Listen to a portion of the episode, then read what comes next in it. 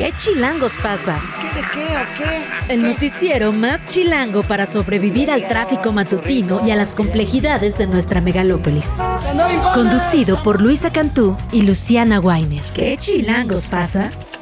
La información necesaria para amanecer, sobrevivir y disfrutar en la capital del país. Queremos que ustedes gocen.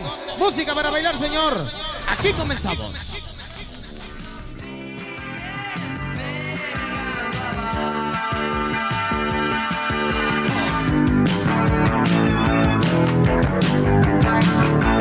De la mañana, dos minutos, empezamos con Nos siguen pegando abajo del gran, único e inigualable Charlie García, que hoy está cumpliendo 72 añitos, nada más y nada menos. Feliz cumpleaños Charlie García, te queremos, te adoramos y feliz mañana, feliz lunes. Luisa Cantú, ¿cómo estás? Buenos días, Luciana Weiner. ¿Estamos felices en Argentina o no? Estoy confundida. Bueno, pues estamos sobreviviendo, como ya es costumbre.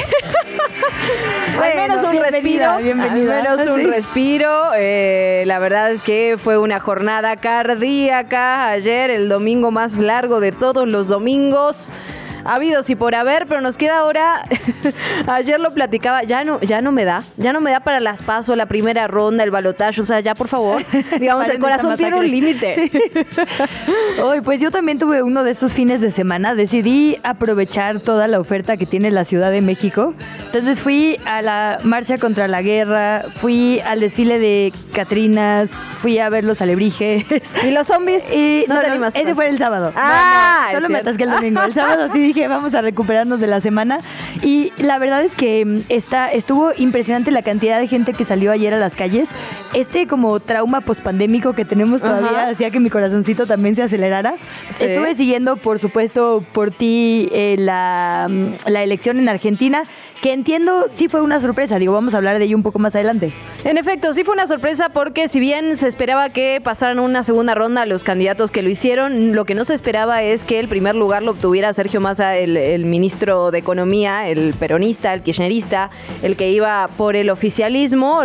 digamos, en las PASO, en las elecciones primarias, los resultados habían sido muy diferentes y la verdad es que los grandes perdedores por la noche fue Juntos por el Cambio, ¿no? Esta oposición, digamos, tradicional eh, Argentina de la Unión Radical, los radicales de toda la vida, digamos, tuvieron una disminución brutal desde las primarias a, esta fecha. Y creo que la gran pregunta o la pregunta que nos tenemos que hacer es a dónde fueron esos votos, ¿no? Todos esos votos que en una primera ronda fueron para Horacio Larreta, ¿dónde quedaron en esta segunda ronda y qué podemos esperar para el balotaje? Ahí está la verdadera pregunta, ¿cómo se van a distribuir los votos de Patricia Bullrich? Eh, esa creo que es parte de la incertidumbre y digamos, de la duda que queda argentinos y argentinas. Entonces, bueno, complicada la situación.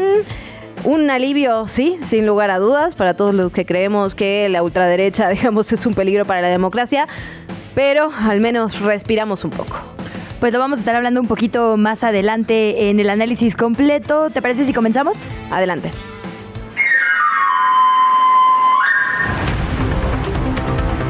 En México se reunieron varios países latinoamericanos para hablar de migración. Este domingo se llevó a cabo la cumbre de Palenque entre presidentes, presidentas y representantes de 10 países de nuestra región de Latinoamérica que acordaron sobre todo proteger a las personas que están en tránsito. El acuerdo que fue firmado por Cuba, por Belice, Haití, Panamá, Colombia, Honduras, Costa Rica, El Salvador y México busca que Estados Unidos asuma su parte en los fenómenos migratorios. Las y los líderes reconocieron que las principales principales causas por las que la gente sale de sus países son, por supuesto, políticas, económicas, sociales, ahora eh, de cambio climático, pero también hablaron de factores externos, por ejemplo, así lo nombraron, medidas coercitivas. ¿Qué son medidas coercitivas? Bloqueos, sanciones a diferentes países, como por ejemplo las que aplica Estados Unidos a Venezuela y a Cuba. Se acordaron varios puntos, autosuficiencia y soberanía alimentaria con la recuperación del sector agrícola, protección, conservación y restauración del medio ambiente, empleo digno, educación y desarrollo de capacidades técnicas y tecnológicas, seguridad energética, autosuficiencia sanitaria, comercio e inversión intrarregional, combate al crimen organizado, al tráfico de personas y la corrupción. Y ahí, perdón, pero me parece que uno de los bytes que se llevó la cumbre fue eh, precisamente Nicolás Maduro diciendo, en un año arreglo este problema si Estados Unidos nos levanta todas las sanciones. Evidentemente es importante decirlo, ¿no? es multifactorial, pues no se puede culpar solo Estados Unidos, pero sí se puede culpar. Entonces diciéndole, nos podemos reunir todo lo que queramos por acá, pero si tú no asumes tu parte, esto no va a salir, hay que hacerlo de manera integral. Esta es la voz del presidente López Obrador. No podemos quedarnos esperando a que se tomen iniciativas de fondo desde el gobierno de Estados Unidos. Tenemos nosotros que actuar y podemos hacerlo. Nos podemos ayudar mutuamente. Ese es el propósito de esta reunión bueno, en otros temas, dieron prisión preventiva a los dos policías de la Ciudad de México involucrados en el feminicidio de Montserrat Juárez. En un comunicado, la Fiscalía General de Justicia Capitalina informó que el juez calificó de legal la detención de René N. y Freddy N. Ellos están acusados por el delito de retardo de la justicia. Uno fue ubicado en Nuevo León, el otro fue ubicado en Hidalgo, y ambos se ven clarito, clarito en este video que se viralizó la noche en que la joven fue asesinada. Se les ve ayudando a bajar a la víctima por las escaleras. Están las imágenes clarísimas. Ya fueron detenidos, ya fueron vinculados a proceso y ya tienen prisión preventiva. En otra nota, la tormenta tropical Norma, que se ubica a 110 kilómetros al sur de Los Mochis, se está fortaleciendo con vientos que alcanzan entre los 100 y los 120 kilómetros por hora. Se estima que va a entrar a tierra entre el norte y el centro de Sinaloa, por lo que por allá ya se suspendieron las clases y las actividades laborales, por lo menos en el gobierno estatal. Así lo informó en un breve comunicado el gobernador Rubén Rocha. Norma se debilitó después de tocar tierra en Baja California Sur. Ahí provocó lluvias e inundaciones, pero afortunadamente hasta el momento no hay víctimas mortales. Y hubo varias manifestaciones este fin de semana, una de ellas relacionada justamente con el desprecio por los ataques israelíes a la población palestina en la franja de Gaza. Fueron jornadas de protesta que se dieron en diferentes partes del mundo, incluida la Ciudad de México. Se exigió fin al bloqueo para la entrada de ayuda humanitaria y un cese al fuego contra civiles, que ya suman, por cierto, 5.000 muertos, 2.000 de ellos estamos hablando de niños y niñas. Una de las protestas, ya lo decíamos aquí en la capital, miles de personas cantaron No es una guerra, es un genocidio sobre Paseo de la Reforma. La manifestación salió a las 2 de la tarde del Ángel de la Independencia, concluyó en el Monumento a la Revolución, varias personalidades también de la clase política y los medios de comunicación. Digo, yo no soy personalidad, pero fui por allá. Eh, no, porque me parecía muy importante escuchar justo qué se estaba diciendo, ¿no? Digamos, dónde está la población, porque también hubo digamos, otra, otra actividad eh, por ahí en la embajada israelí, también en, digamos, eh, rechazo a la guerra. Eh, la de acá, la verdad es que fue pues muy emotiva, había mucha gente migrante, mucha gente árabe, mucha gente también mexicana que acompañó toda esta manifestación con esta consigna, como bien dices, no es una guerra, es un genocidio, y se acordó, digamos, toda una jornada de acciones en solidaridad con Palestina. Hay que reconocer que, digamos, hay lugares donde ni siquiera tiene embajada, ¿no? De que no se reconoce esta nación. Aquí en México sí, y se acordaron estas acciones y sobre todo estas exigencias, digamos, también, por eso es importante decirlo de la clase política, digamos, eh, que hay una postura mucho más firme desde los espacios de poder, ¿no? Que en este esfuerzo de neutralidad, pues ya vimos, se han sumado 2.000 muertes de niños y niñas el fin de semana hubo una jornada además particularmente violenta, entonces es importante ver, digamos, estos vasos comunicantes en diferentes capitales del mundo exigiendo que alguien haga algo ya con la franja de Gaza. En efecto, así, así las movilizaciones también se movilizaron otros temas aquí en la capital. Te digo que ayer la ciudad era una cosa bárbara, había catrinas, banderas de Palestina, banderas eh, rosas, porque justo trabajadores del Poder Judicial de la Federación y la sociedad civil en general salieron este domingo a manifestarse en contra de la extinción de 13 de 14 fideicomisos del Poder Judicial, son 15 mil millones de pesos. Aquí en la Ciudad de México la movilización inició en el Monumento a la Revolución y terminó en el Zócalo, porque sabemos ahí están el Palacio Nacional y la Suprema Corte. El gobierno de la capital informó que fueron cerca de 8 mil las personas que asistieron a esta marcha que tuvo un saldo blanco. Así sonó esta manifestación. Bueno, Bueno,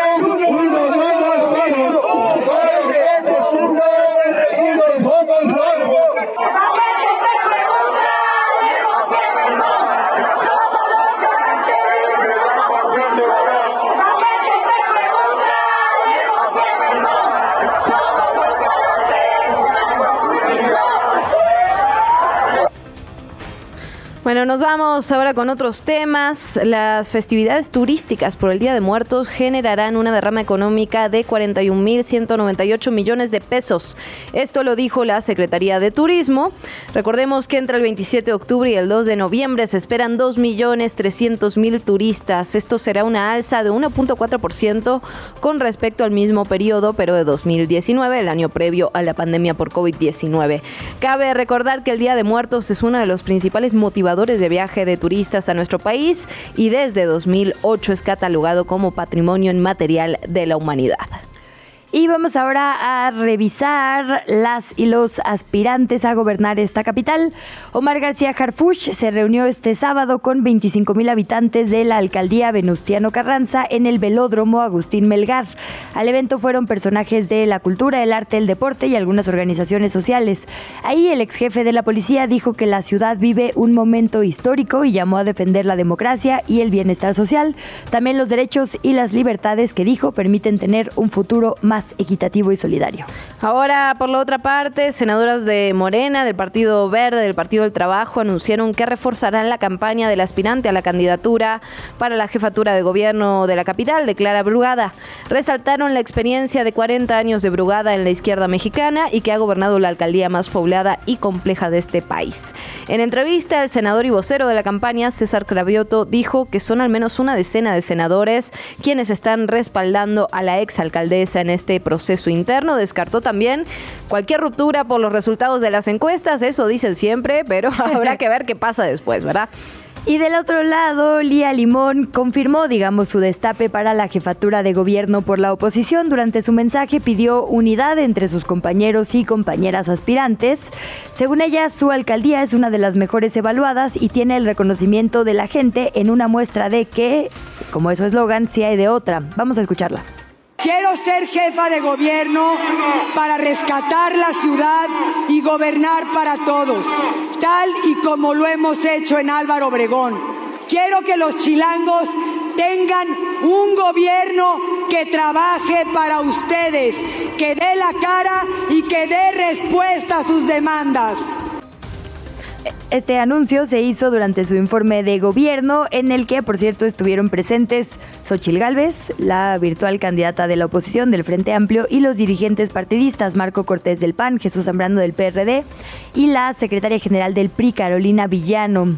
Por ahí, digamos, ya se ven quiénes son las dos cabezas de la oposición, por lo menos aquí en la capital. En el único otro informe donde estuvieron fue en el de Santiago Tabada.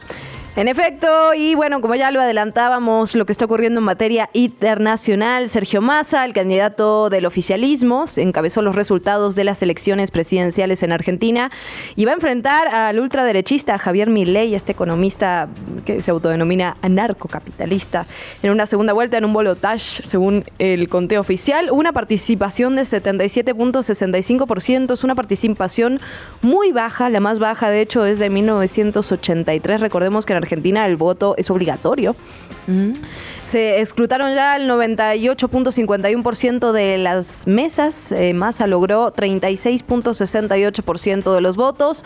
29.98 Milei, el segundo, la segunda fuerza política en, el país, aunque uno, aunque resulte raro decirlo, pero así, así lo indican los números. Eh, recordemos que para ganar en la primera vuelta se tienen que obtener o el 45% de los votos o 40% con una diferencia de 10 puntos sobre el segundo.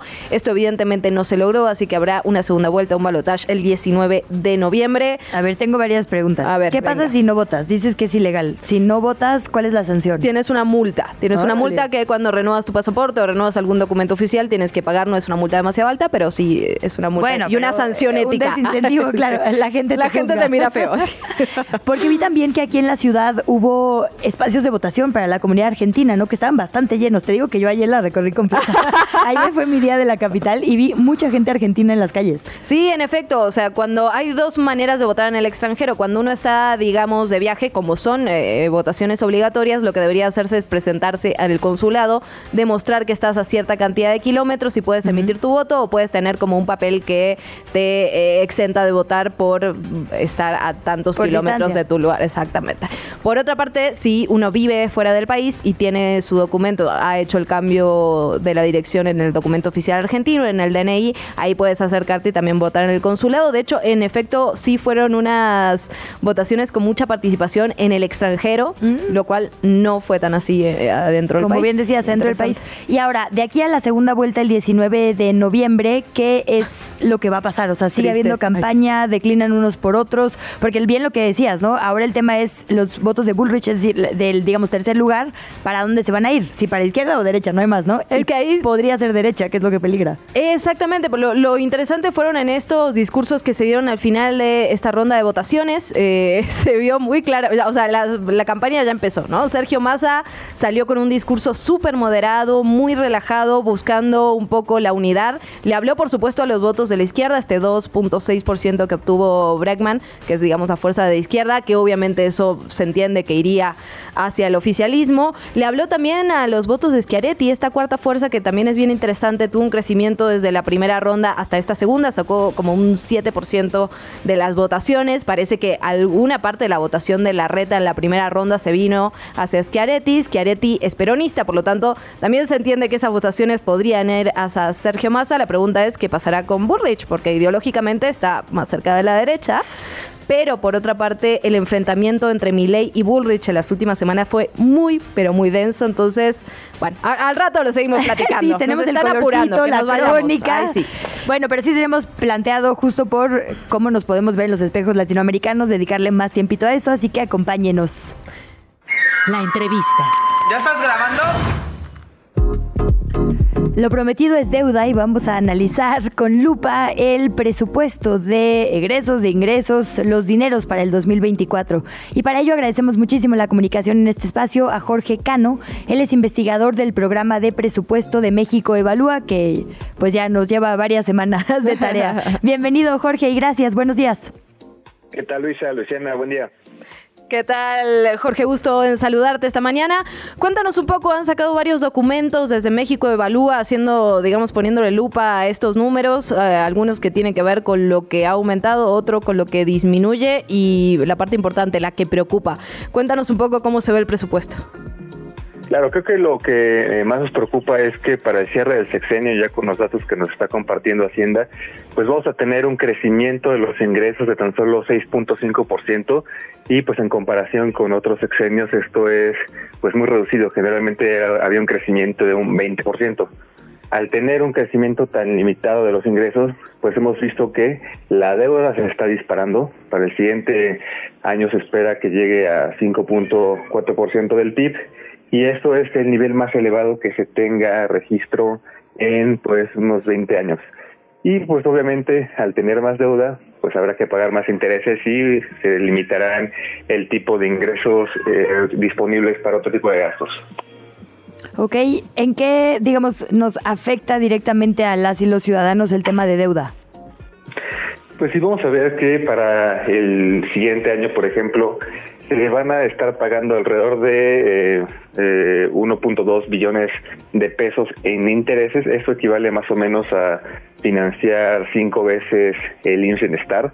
Es decir, pues el hecho de tener que pagar muchos intereses, pues limita el gasto de otro tipo de conceptos importantes como es la salud, la educación y el hecho también de estar contratando deuda en esta situación donde hay altas tasas de interés, pues implica que para 2025, 2026, es decir, para el siguiente sexenio, pues va a haber un costo intergeneracional de menores recursos disponibles pues para gastos esenciales. Ahora, Jorge, tienen uno de sus puntos, dice gasto en cuidados infantiles olvidado en 2024. ¿A qué se refieren? ¿Cuál es, digamos, el problema que están viendo en relación con esto? Sí, es un tema que no se le ha puesto mucha importancia, son demasiados asuntos, pero efectivamente eh, los sistemas de cuidados del IMSS, del ISTE y también el programa de madres trabajadoras pues han tenido un estancamiento. Y si se suman esos tres programas pues tenemos que para 2024 los recursos van a ser alrededor de 27% inferiores a lo que había en 2018. Obviamente cada vez hay más niños y niñas y el tener pues recortes en esos programas limita la calidad y la cantidad de atención y pues eh, también limita la inserción de las mujeres en el mercado laboral y pues eso tiene implicaciones tanto en cuanto a la justicia social y también económicos, ¿no? Oye, pero ¿es porque los programas se llaman de otra forma? Pienso, por ejemplo, en vez de escuelas de tiempo completo, la escuela es nuestra. ¿O es porque ese rubro ya no va a tener dinero? Así nos referimos al programa que anteriormente eran las estancias infantiles, que eh, pues básicamente desapareció y se sustituyó por el programa de eh, madres trabajadoras. Y pues hay que recordar que anteriormente el programa de estancias infantiles eh, subsidiaba directamente a las guarderías y ahora se le está dando el dinero en especie. Eso pues ya eh, limita la calidad de la atención, no garantiza que los recursos se vayan directamente a la atención de los infantes, pero también hay que precisar que este programa pues eh, cayó en el número de recursos, más o menos un 50% frente a 2024 y pues obviamente la atención de los niños eh, es alrededor de unos 60 mil menos frente a lo que se llegó a tener con el programa de estancias infantiles. Radio Chilango. Jorge, preguntarte por el presupuesto asignado a, las Fuerzas Armadas, digamos, siempre es parte de lo más polémico relacionado con este sexenio. ¿Cuánto dinero se le está otorgando ahora y qué se supone que deberían hacer con él, qué van a hacer con él? Pues lo que nosotros detectamos específicamente fue el monto de inversión que se le está dando a las Fuerzas Armadas.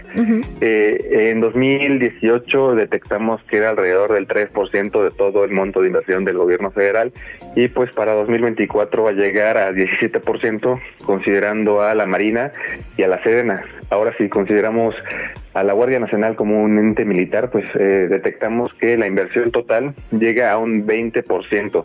Es un crecimiento de más de ocho veces frente a lo que se tenía en cierre del sexenio pasado.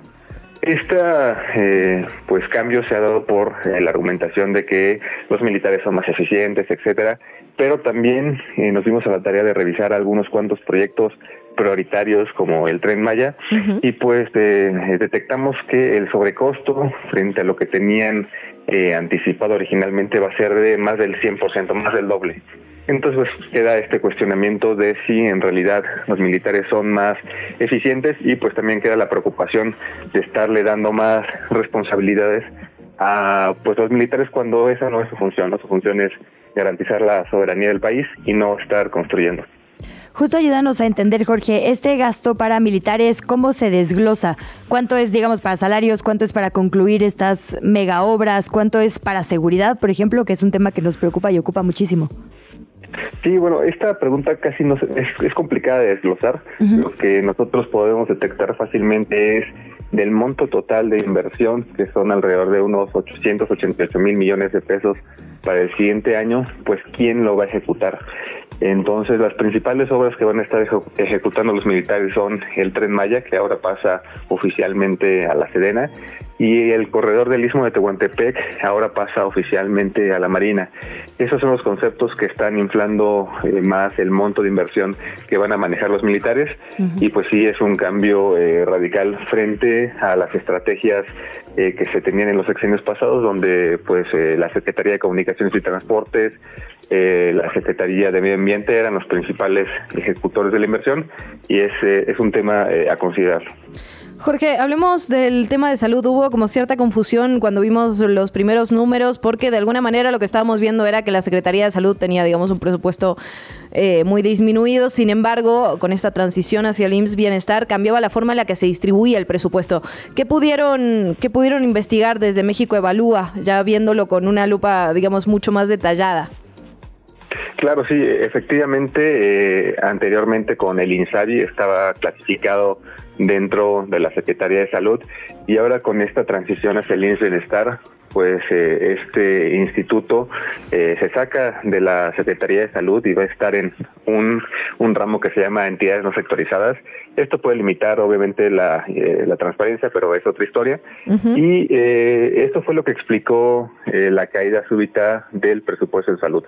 Ahora, si lo vemos en específico con el INS Bienestar frente a lo que tenía el INSABI, pues vemos que básicamente van a tener un mismo presupuesto por ahí de 130 mil millones de pesos, pero el problema es que tanto el INSABI como el INSENESTAR eh, no tienen un presupuesto asignado por el número de gente, como sí lo tenía el Seguro Popular.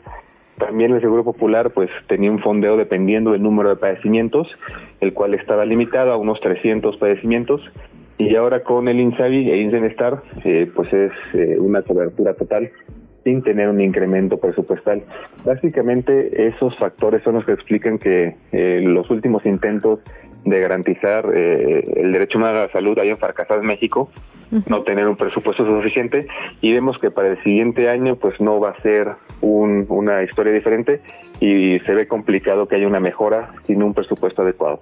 Hablemos de ese histórico, Jorge, como bien dices, digamos que ya estaba literalmente presupuestado este cambio, digamos, esta reducción en salud, también lo habrá para que no nos asustemos en lo local, ¿no? Por el cambio de atribuciones, eh, ahora serán, digamos, mayoritariamente los programas de prevención, digamos de cotidianidad, eh, algunas jornadas, entiendo, en lugares, eh, centros, por ejemplo, donde hay gente privada de libertad o metro, pero con el cambio de atribuciones estaba previsto que salud tuviera este cambio de presupuesto. Ayúdanos a entender, porque dices, históricamente ha sido castigado, ¿cuál debería ser el porcentaje adecuado? Eh, el porcentaje adecuado es más o menos de 6% del PIB y actualmente estamos gastando ni siquiera el 3%. ¿Y de dónde pues, veníamos? Tenemos que eh, apostar por duplicar ese presupuesto, pero obviamente pues las limitaciones de gasto son muy fuertes, es muy complicado ah, aumentar o quitar cualquier rubro de gasto y entonces para tener un presupuesto suficiente en salud, pues deberíamos estar pensando más bien en cómo incrementar los ingresos, ya sea este pues por reformas tributarias, mejorar eh, la situación de Pemex. Eso es más bien lo, lo que es complicado, ¿no? Incrementar los ingresos. Y ahora en cuanto al cambio de atribuciones del de y al INSABI, pues básicamente es, es una misma apuesta, ¿no? No va a cambiar mucho la operación. Básicamente está cambiando, eh, están pintando la fachada de cómo funcionaba actual, anteriormente el Seguro Popular o el INSABI, que era eh, pues eh, la administración de hospitales estatales a través de, digamos, eh, recursos federales. Es básicamente lo que está pasando, no va a haber nuevos hospitales, simplemente le están cambiando pues el nombre al programa. En ese sentido, Jorge, ya para ir cerrando, pero pensando un poco en, la gran coyuntura en la que estamos respecto al Poder Judicial, se está discutiendo el tema de los fideicomisos, pero también, digamos, es interesante ver lo que, lo que está ocurriendo en materia de presupuesto. ¿Cómo, cómo se ve eh, el tema de la asignación de recursos al Poder Judicial cuando hablamos de presupuesto? Sí, pues originalmente el Poder Judicial para 2024 estaban pidiendo un presupuesto incluso inferior a lo de 2018, un 3%, y a pesar de que ellos mismos estaban poniendo medidas de austeridad, pues el, el Poder Ejecutivo eh, eh, pues lanzó este ataque contra el Poder Judicial y decidió eh, quitarle sus fideicomisos. Obviamente, pues estos fideicomisos garantizan eh, programas o derechos de sus trabajadores, como son las pensiones, como son gasto en infraestructura, y pues eh, nosotros anticipamos que el Poder Judicial tendrá que tomar de su gasto corriente recursos para garantizar estos programas que estaban eh, cubiertos con los fideicomisos. Al momento de hacer estas, estos ajustes eh, contables, pues veremos que el presupuesto del Poder Judicial estará muy mermado, alrededor de un 30% frente a lo que se vio en 2018 y pues obviamente esto limitará la calidad y la rapidez de eh, la atención en justicia de, todo el, Poder Judicial. A ver, ahí es importante decir, el, las pensiones, digamos, están en el presupuesto, ¿no? Porque los fideicomisos son unos del de, eh, Consejo de la Judicatura y otros de la Corte. Los del Consejo de la Judicatura son para jueces y magistrados y para mandos medios, eh, digamos, pero en la Corte no, en la Corte solo son mandos altos. En teoría, son pensiones complementarias, digamos, sus pensiones por ley no tendrían por qué tocarse en el presupuesto, ¿correcto? Sí, más o menos es así, pero también hay que pues eh, considerar que eh, estos fideicomisos también garantizan eh, las pensiones creo que son como 1.500 eh, millones de pesos, pero el resto de los fideicomisos son sobre garantías de derechos laborales o garantías para la infraestructura. Entonces, pues también son eh, temas que ayudan a la operación de la Corte, que le permiten hacer una transición hacia las diferentes reformas que han afrontado, como la reforma laboral, que pues ahora le da más atribuciones, o sea, ¿qué pasa? la resolución de conflictos laborales de la Secretaría del Trabajo hacia el Poder Judicial y pues cada uno de esos fideicomisos tiene eh, diferentes funciones y, y no todos son todos son pensiones. En efecto, pues un tema al que le vamos a dar seguimiento. Jorge, Jorge. yo más ahí, perdón, una pregunta más, porque es que ahora que decías lo de Pemex, me acuerdo que al principio de este año había como esta mm, eh, noticia de que eh, hilaba tres meses positivos su balanza comercial, es decir, que digamos hacia este año sí se había logrado revertir este déficit en Pemex eh, e incluso se hablaba del mayor superávit, según veo aquí en las en las notas. ¿Cuál es el panorama de Pemex? Efectivamente vemos que ahora sí va a ingresar, entiendo que no como en nuestros años dorados, digamos, pero va a recuperar este bache en el que estaba? Este, lamentablemente, lamentablemente no. Lo que vemos es que se han incrementado muchas las transferencias directas de Pemex y también le han quitado muchos eh, impuestos, lo que afecta a la recaudación del gobierno federal. Y esto es más o menos lo que ha explicado la mejora eh, financiera, eh, este superávit del que comentabas, pero en realidad eh, ya en términos generales vemos que el patrimonio de la empresa pues sigue siendo negativo, tiene alrededor de 4 billones de deuda por 2 billones de, activos. Y esto pues viene siendo desde el final del sexenio pasado, así estaba al cierre de 2022, no parece que vaya a haber un cambio. no hay eh, mejores exportaciones. En 2023 y pues esto eh, es consecuencia de pues también una mala gestión y una incapacidad de invertir fuertemente eh, en inversión física, pese a proyectos eh, eh, prioritarios. la inversión física para 2024 va a ser la peor que se tenga registro desde 2008 y pues eso básicamente explica la mala situación de Pemex. Jorge Cano, pues muchísimas gracias por tomarnos los minutos esta llamada de esta sí, Ay, perdóname. Estos minutos de llamada es muy temprano y es lunes. Eh, te seguimos leyendo y siguiendo en México Evalúa. Muchísimas gracias y seguimos en comunicación. Un gusto, buen día. Buen día. Te invitamos a seguir la conversación en redes sociales. Nos encuentras en TikTok, Instagram y Facebook como arroba que chilangos pasa. Y en Twitter desde la cuenta de Chilango, arroba chilango.com. de la mañana, 38 minutos. Hablábamos ya de lo que ocurrió en Palenque, en esta cumbre de mandatarios, mandatarias y líderes de varios países americanos para tratar el tema de migración son, digamos, siempre eh, cuando las personas salen de sus países de origen, son, evidentemente causas multifactoriales que tienen que ver con muchísimas cosas, entre ellas la violencia, la falta de oportunidades, eh, etcétera, etcétera. Y bueno, se estuvo platicando sobre este tema, claro, desde los países que son normalmente expulsores, a diferencia de México, que es un país de tránsito y de, de recepción, digamos, de personas migrantes, pero incluso en estos temas hay muchísimas noticias falsas. Así es, pues particularmente la agencia de noticias española EFE se dedicó a revisar si hay alguien detrás de la crisis específicamente en Panamá y también revisaron aquí en nuestro país un video donde supuestamente se veía un derrumbe en el tren Maya. Aquí nos dicen cuáles son las verdaderas noticias. ¿Qué Chilangos pasa? presenta con Check, el podcast de la agencia EFE contra la manipulación. El Foro Económico Mundial no ha tomado el control de bases militares en Panamá para orquestar una crisis migratoria hacia Estados Unidos. Bienvenido a Concheck, tu podcast para no caer en falsedades. Concheck, el podcast de F Verifica contra la desinformación. En este episodio hacemos caer una teoría sin fundamentos sobre la migración en América Latina. Y terminamos en México donde circula un video que aparentemente muestra un derrumbe en la construcción del tren Maya. ¿Nos acompaña? En las últimas semanas se ha viralizado la teoría de que el Foro Económico Mundial tomó varias bases militares estadounidenses en Panamá. Y desde ahí está dirigiendo a millones de migrantes hacia la frontera sur de Estados Unidos. Según varios usuarios y sitios web, esta supuesta operación fue expuesta por Anne Vandersteel. Esta comentarista política estadounidense habría visitado Fort Clayton, la antigua base del ejército de Estados Unidos en Panamá, donde vio ondear la bandera del Foro Económico Mundial como se ve en una fotografía. Sin embargo, no hay pruebas sólidas que respalden estas afirmaciones. En primer lugar, Anne Vandersteel es seguidora del grupo conspiranoico QAnon, y la foto de la bandera que se comparte corresponde al Programa Mundial de Alimentos de las Naciones Unidas en Panamá, que no tiene ninguna relación con el Foro Económico Mundial. También hicimos una búsqueda minuciosa en Internet y no encontramos evidencia creíble de que el Foro Económico Mundial esté interviniendo en el movimiento de migrantes en Panamá.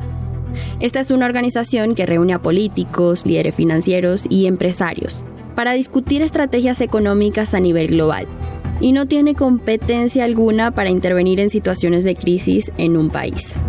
Además, su única sede está en Ginebra, Suiza.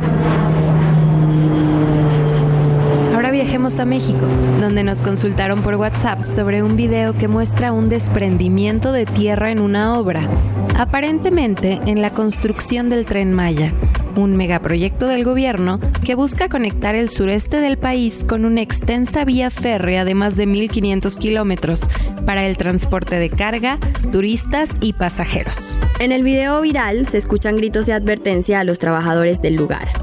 Según los usuarios que lo difunden, el incidente habría ocurrido en un tramo de las obras del puente elevado del tren Maya, entre Calakmul y Campeche.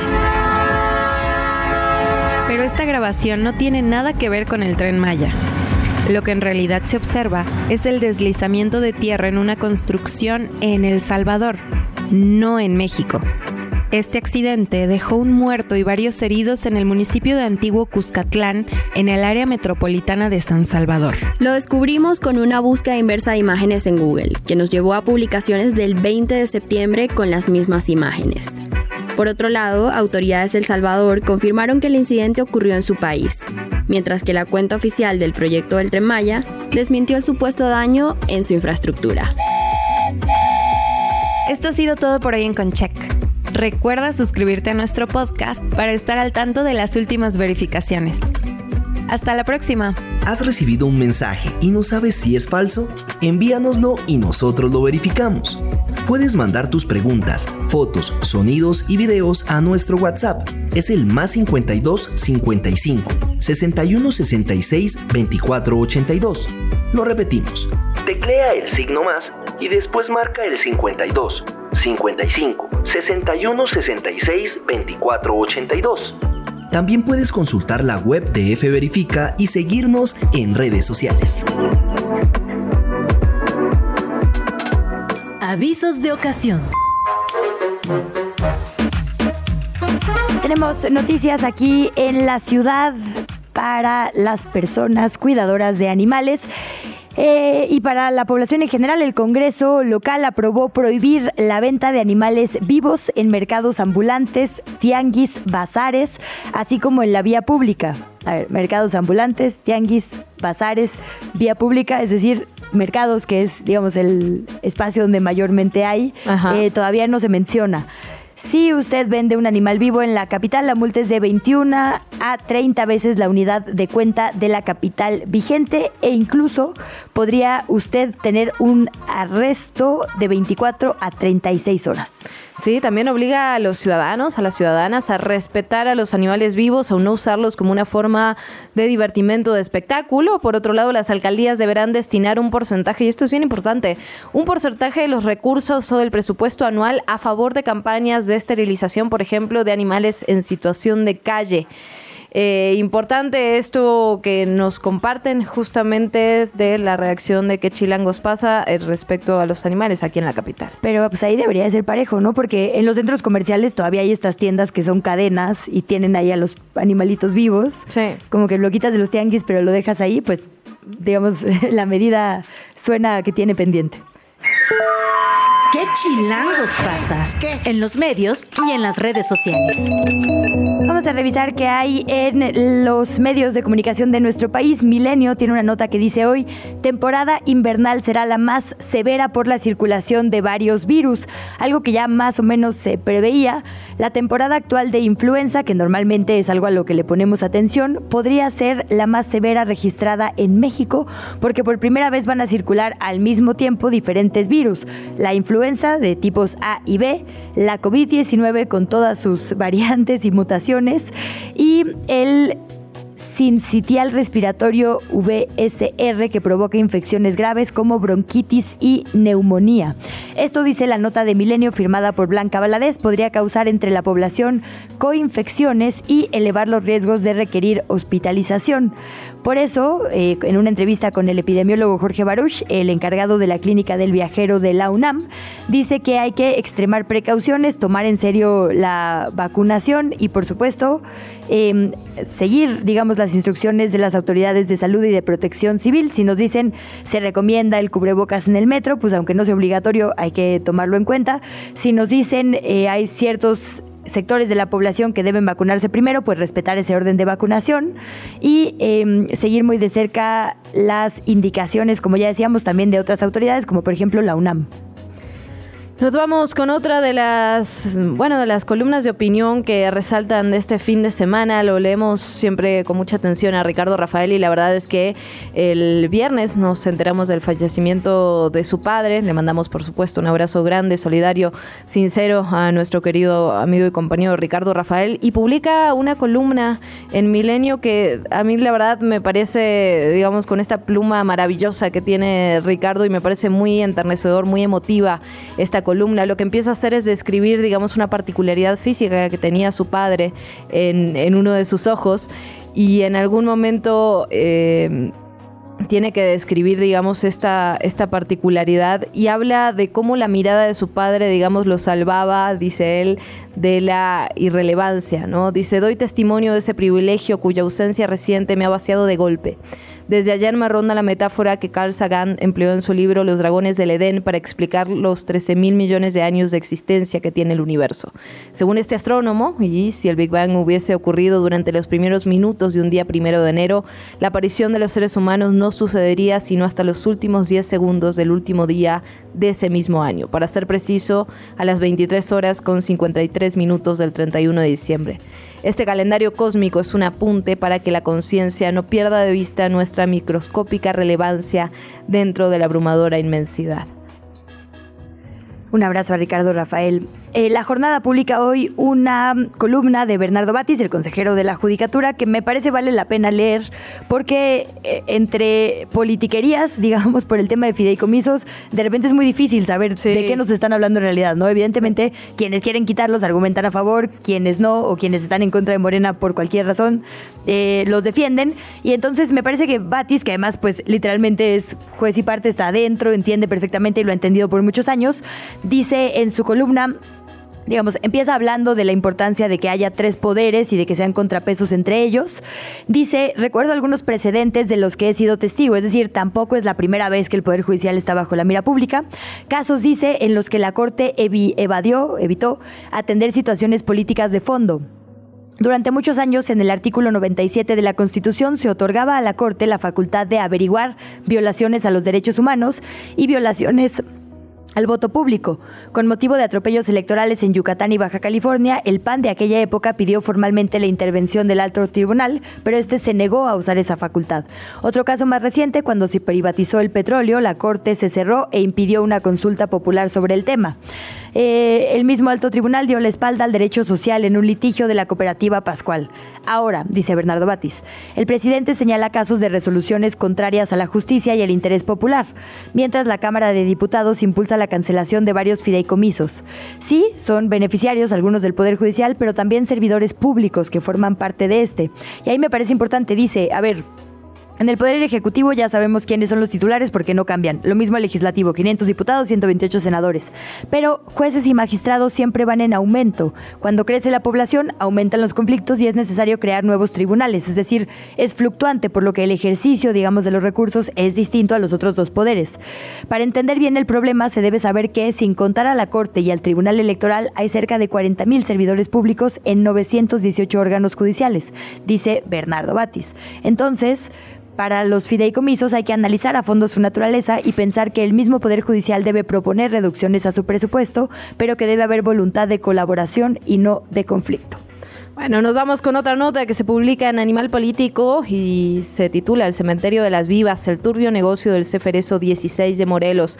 La firma de Alfredo Masi es muy interesante porque retoma este caso que vimos el año pasado, es exactamente un año, el 29 de septiembre del 2022, donde 400 mujeres privadas de su libertad se intoxicaron, se intoxicó casi el 75% del penal en el Ceferezo 16 y que se daba justamente después de un traslado masivo. Hay que recordar que justamente el Ceferezo 16 es una de las cárceles privadas que hay en, en nuestro país. Esto empezó en el gobierno del expresidente Felipe Calderón, pero continúa hasta nuestros días y se hicieron una serie de traslados masivos de, mm, de, mujeres, sobre todo privadas de su libertad, a estos diferentes penales, con el objetivo primero de tratar de aliviar un poco las cárceles que sabemos que tienen sobrecupo en diferentes partes del país, pero estas cárceles en particular, las que se operan desde el sistema privado, tienen una cantidad brutal de eh, denuncias por violaciones masivas a los derechos humanos. Entonces, bueno, un reportaje interesante se publica en Animal Político, está filmado, eh, firmado por Alfredo Massa y se titula El cementerio de las Vivas, que es justamente como las mismas internas le dicen al Ceferezo 16. Y cerramos con un tweet, una publicación en X, no sé cómo se dice estos días, un X, tal vez un posteo, dice aquí Fer Guzmán, del fotógrafo y eh, reportero español, el Pulitzer español Javier Bauluz, que dice lo siguiente, me avisan de urgente necesidad de psicólogos voluntarios en Gaza para atender a periodistas, a civiles, a cualquier persona que se encuentre por allá en Palestina.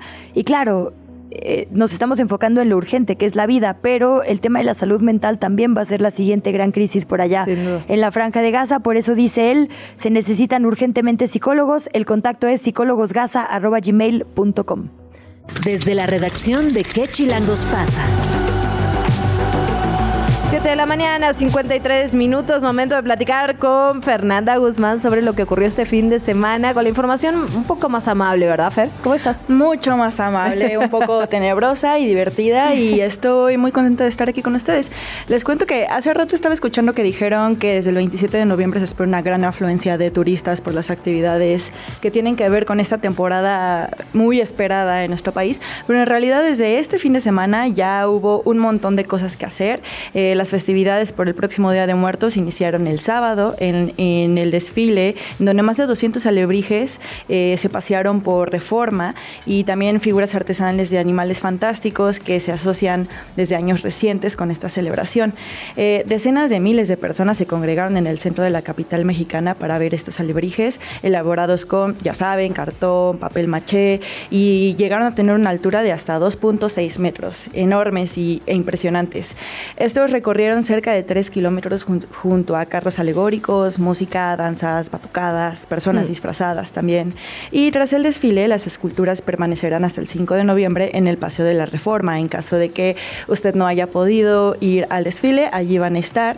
Y también habrá todo un, un concurso en torno a estos alebrijes, cuyos ganadores se van a anunciar por el Museo de Arte Popular el próximo 4 de noviembre.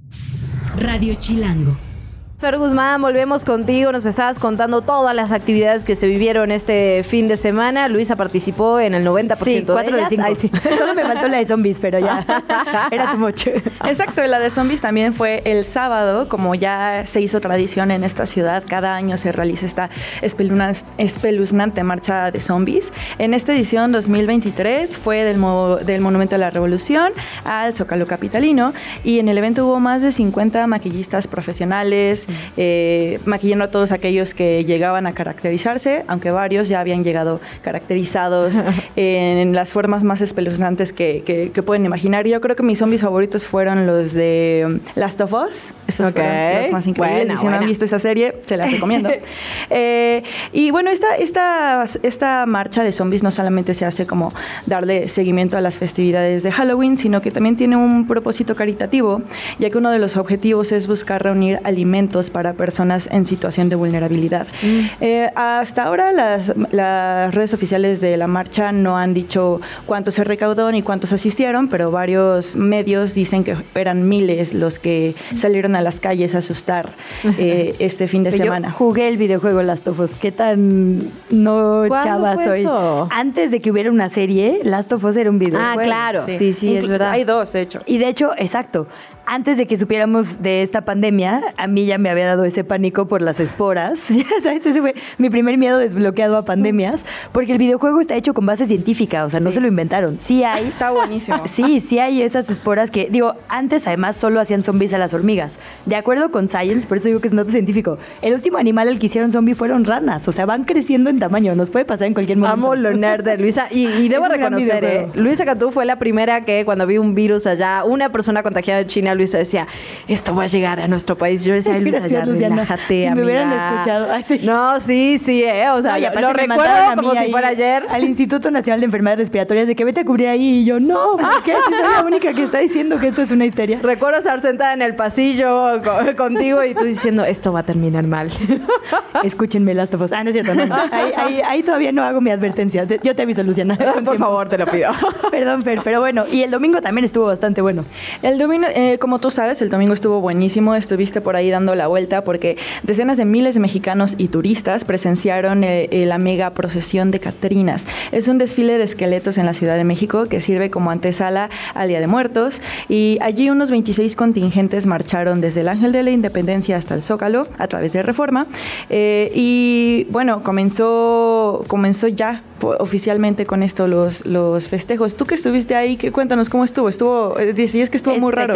La verdad. Mi única queja es que empezó un poco tarde. O sea, sí estaba citado a las... Es que también decían, la cita es cinco y media para quien quiera participar, para que salga a seis y media. No, Ay, o sea, no, salió ya. como Cinco y media para salir a las seis, diría yo, ¿no? No, man, eso es gente muy puntual. Ah. Esto fue, o sea, porque además había gente maquillándose desde las 12 del día ahí en estos puestos a lo largo de todo Reforma y aún así salió como hora y media tarde. Entonces, la verdad es que para la gente que llegó a apartar en el solazo que hubo ayer su lugar sí. en la banqueta, ¿no? Con a lo largo, niños. con niños, con personas mayores, había sillas de ruedas. Entonces, la verdad es que sí se volvió muy pesado, pero bueno, lo, lo valió completamente. O sea, sí había una cantidad de baile, un nivel de producción espectacular. Con batucada, música sí, y todo. Sí, sí, la verdad es que bastante, unos carros alegóricos, o sea, sí valió la pena, pero estuvo cansado. A ver, este Cansado, es el mismo cansado. desfile que, digamos, que empezó a partir de lo de James Bond, No. ¿verdad? No. Cuéntanos. ¿Sí? No, nuestra ver, bonita cuéntame todo. tradición a raíz de esta película de James Bond en donde decían que teníamos un desfile anual de Día de Muertos. Ajá. Por si no lo sabían, es una mentira. Eh, No había un ¡Pum! desfile anual de Día de Muertos Ah, hasta por esta eso. película. Hasta esta Ajá. película, sí, así se inauguró. Y este desfile va a ser hasta el 4 de noviembre. En esta edición se retrasó un poquito porque suele ser un poco antes, todavía como por octubre. Sí. Eh, todavía no anuncian cuál va a ser el tema ni a qué hora va a ser oficialmente el desfile, pero me imagino que va a ser por ahí de las 6 para que empiece a las 8, como Lisa sabe. Eh, pero sí, para que tengan la fecha, este próximo 4 de noviembre es el gran desfile de la Ciudad de México para Día de Muertos. Nuestra tradición post película de James Bond. Y hablando de eso, nuestras tradiciones, gracias a Disney también. No sabes la cantidad de niños ayer vestidos de coco. O sea, desde niño Miguel. Sí, la vez que estuvo muy tierno. Qué Los bonito. niños siempre son tiernos, pero también dije, ay, Disney. Bueno. Por lo menos no pudieron hacer oficial. Ven, ven que querían comprar el Día de Muertos como Sí, marca para la película. Por lo menos no lo lograron. Bueno, unas por otra. Fer Guzmán, muchísimas gracias por esta crónica hermosa sobre lo que ocurrió el fin de semana.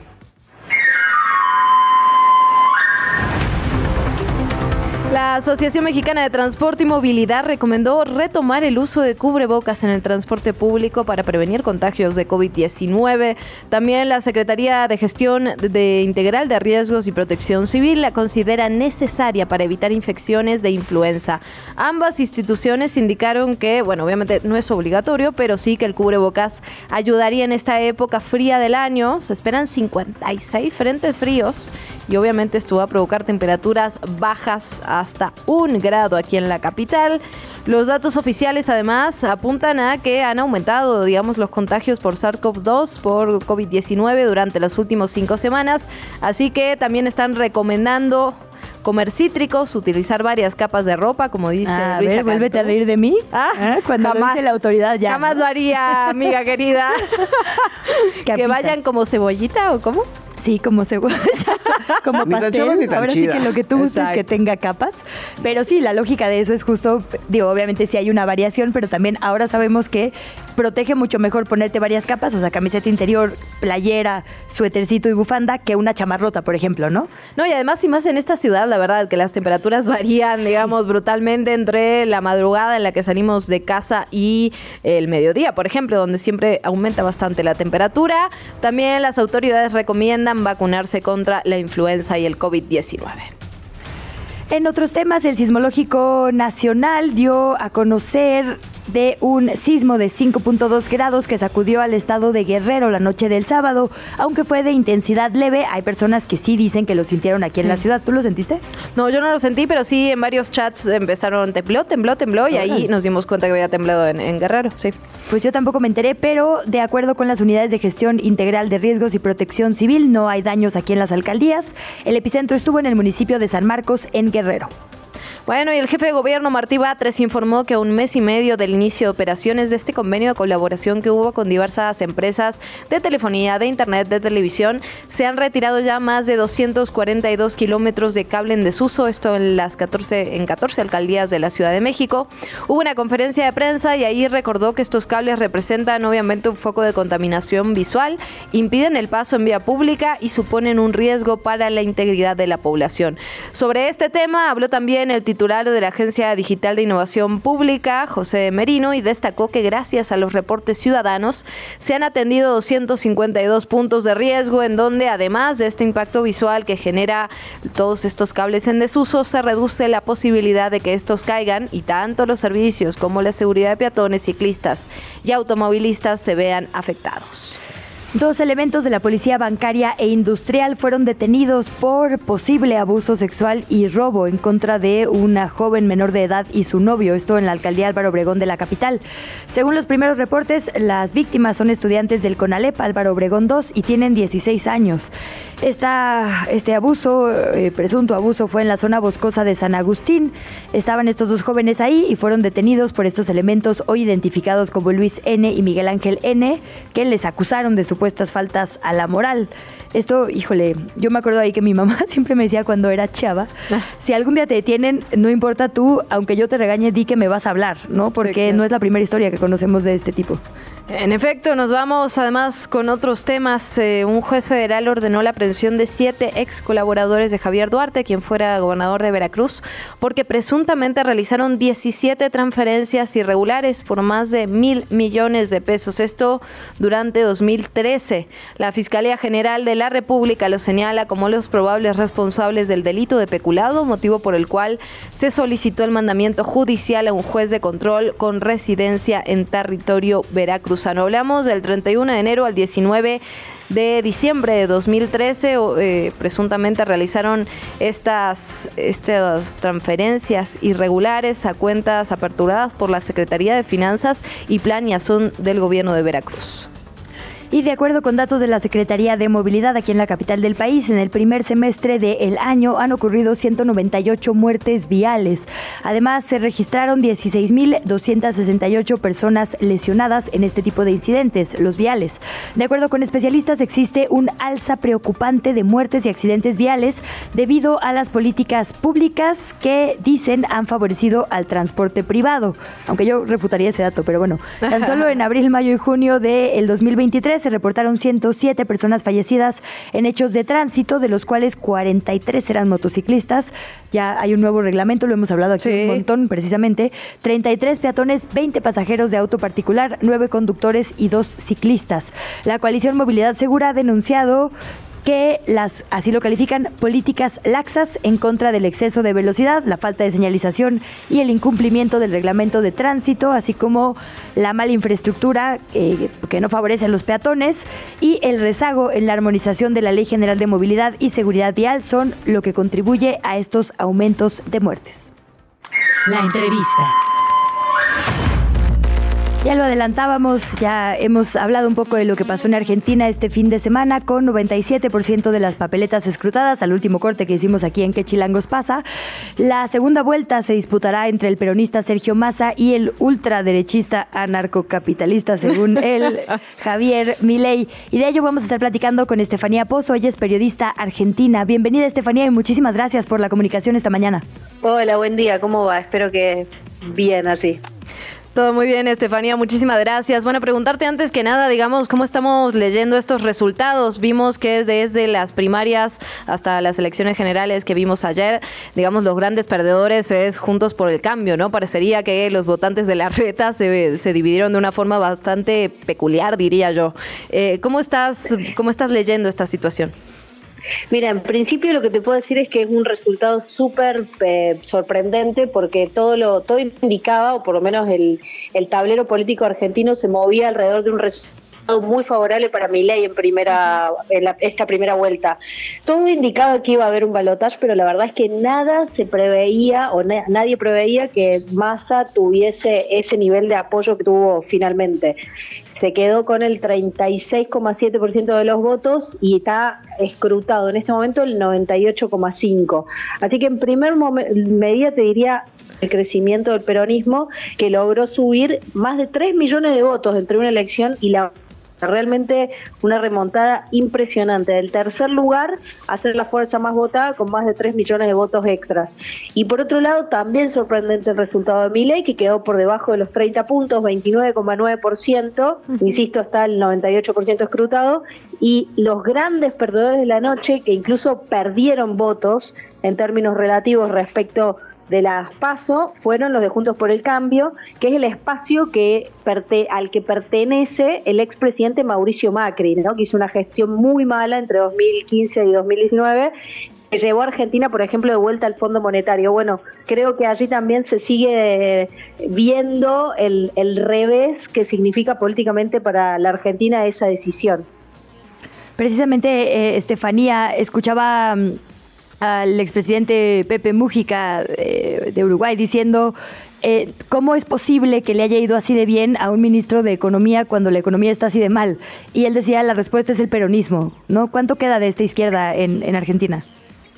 Y mira, creo que la respuesta del peronismo, pero porque tiene, es un movimiento, más allá de un partido político, es un movimiento político que logró a lo largo de la historia seguir consolidando una estrategia política y electoral, ¿no? Entonces ahí el, peronismo sigue haciendo una, una lectura, te diría, este, como coyunturalmente relevante a cada momento de la historia de la Argentina. Entonces eso, por un lado, es muy importante. Segundo, fue unido.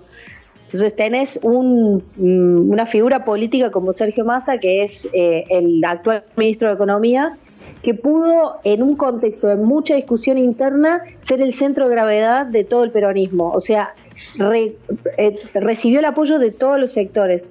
Con lo cual, eso obviamente de, alguna manera unifica la estrategia que fue completamente de él. La, estrategia electoral fue completa decisión de, de, Sergio Massa. Y esas cosas, si vos tenés un movimiento fuerte y una figura central unificando y conduciendo, es muy potente como maquinaria política el, peronismo en ese sentido.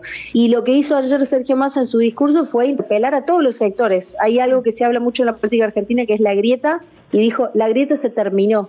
Entonces, ahí también está buscando Sergio Massa a, todos los votantes que no lo apoyaron y que podrían sentirse interpelados, sobre todo por el miedo a ley, ¿no? Mi ley es eh, realmente desastroso. Eh, yo no, eh, ustedes discúlpenme la, utilización de adjetivos, pero no, no se me ocurre otra forma de escribirlo. Estefanía, hablando justamente del peronismo, eh, digamos, Schiaretti, que bueno, también creció un poquito, ¿no? De las primarias a esta, esta elección general, también es una figura peronista, por lo tanto, podríamos pensar que parte de los votos que fueron a Schiaretti irían hacia Massa. Lo mismo pasa con Bregman, ¿no? La izquierda difícilmente va a apoyar a Milley. Pero, ¿qué pasa con los votos de Bullrich? Digamos, si pensamos ideológicamente, quizás muchos de los votantes del PRO estarían más cerca de, de que, que de Massa. Ahora bien, también Milley fue como muy, eh, muy violento con Patricia Bullrich en las últimas semanas de campaña. Entonces, eh, ¿qué, podemos esperar en ese sentido? Mira, Juntos por el Cambio es la unión de distintos partidos acá en la Argentina y lo más probable que suceda es que se, se, se, separe Juntos por el Cambio.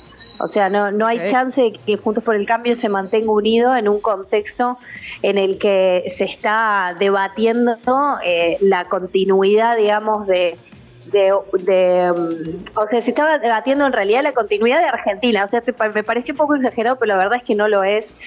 eh, es eh, lo que propone mi ley es una refundación total, no solo de la política, sino de todos los consensos sociales básicos de la Argentina.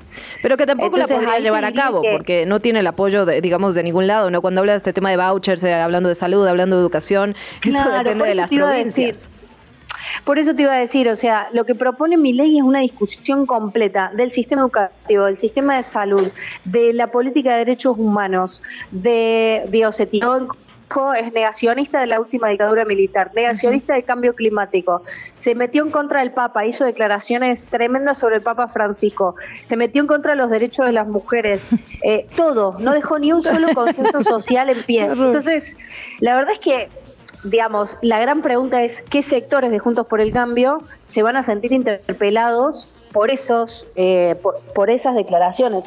Habrá algunos que se, se sentirán más interpelados por la parte económica, pero el resto hay que, hay que tolerar una, una serie de, de, definiciones de ese calibre. Te diría que el radicalismo, que es el partido más viejo de Argentina y que tiene más extensión territorial, probablemente gran parte de la figura del radicalismo no apoyan a mi ley. Mm.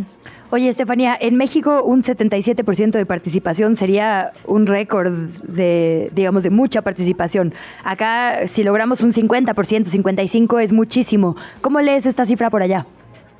Y mira, te diría que está dentro del promedio histórico, o sea, no no no, no pierdan de vista que en Argentina votar es obligatorio y hay mucha cultura cívica. Eh, en general todo el mundo va a votar, las votaciones te esperan mucho y te diría que es eh, forma parte de la cultura política argentina, o sea, está dentro del promedio histórico. Pues bueno, Estefanía, nos queda otro mes de incertidumbre. Yo la verdad que entre las pasos, las generales, ahora el balotaje, la verdad que no sé si nos va a dar el corazón, pero ahí estaremos dándole seguimiento a lo que ocurra y esperando que prime la razón, sobre todo. Totalmente. Así será, no tengo duda. pues muchísimas gracias. Estefanía, pues oye, me encanta que dijo desastroso y le pareció un adjetivo. Estoy segura que nosotras podríamos encontrar mucho más para mi ley. En fin. La entrevista. ¿Ya estás grabando? Momento de regresar a nuestro país, de Buenos Aires, directamente hasta la alcaldía Miguel Hidalgo. Es momento de, platicar con el alcalde, con Mauricio Tabe. Recordemos que estamos haciendo, digamos, un recorrido por todas las alcaldías, platicando con los titulares de cada una de ellas para ver cuáles son los retos y eh, los logros que se han alcanzado. Por lo tanto, alcalde, muchísimas gracias por tomarnos la llamada. ¿Cómo está? Buen día. ¿Qué tal? Muy buenos días, Luisa, Luciana. Pues hace una semana presenté mi informe de actividades, bueno, este, sobre los dos años al frente del gobierno. El primero de octubre cumplimos dos años y en, en ese periodo los resultados que hemos presentado principalmente consisten en seguridad, porque hoy somos una de las tres alcaldías más seguras de la Ciudad de México. Esto aparece reflejado en las encuestas que publica el INEGI cada tres meses sobre percepción de seguridad. Cuando tomamos la alcaldía estaba en los peores lugares de percepción de inseguridad y ahora está en los primeros tres lugares. Llevamos así más de un año y medio porque hemos invertido mucho más para triplicar el número de policías auxiliares, recuperar módulos de seguridad en las colonias, hacer operativos con otras alcaldías. No nos hemos lavado las manos en el tema de seguridad con todo y que las alcaldías tienen pocas facultades. Además de recuperar los espacios públicos, calles más iluminadas, más verdes, más limpias, mucho más ordenadas para hacer eh, pues una alcaldía mucho más, más segura. Las calles que están limpias, que están iluminadas, se disfruta caminar no solamente para moverse de un punto a otro, sino simplemente para pasar el, el rato. Y eso es lo que Miguel Hidalgo puede presumir de, de sus calles, las mejores parques y calles. Esto no quiere decir que todas estén bien y es el, el, reto que tenemos para los próximos años. Justo preguntarle por eso, alcalde, porque de repente uno dice Miguel Hidalgo y parece que todo es Polanco, pero la verdad es que no, hay muchas otras colonias, no, no. Tacubaya, sí, no, Anáhuac, digamos, que tienen otros retos en cuanto a precisamente infraestructura y seguridad. ¿Qué se hace para, digamos, cerrar la brecha, las, las desigualdades? Mira, son 92 colonias y la mayor parte tenemos barrios y colonias populares, Tacubaya, Tacuba, la Náhuac, la Pensil, uh -huh. las Argentinas, 16 de septiembre, Observatorio América. Entonces, sí hay muchas zonas populares. ¿Qué hemos hecho?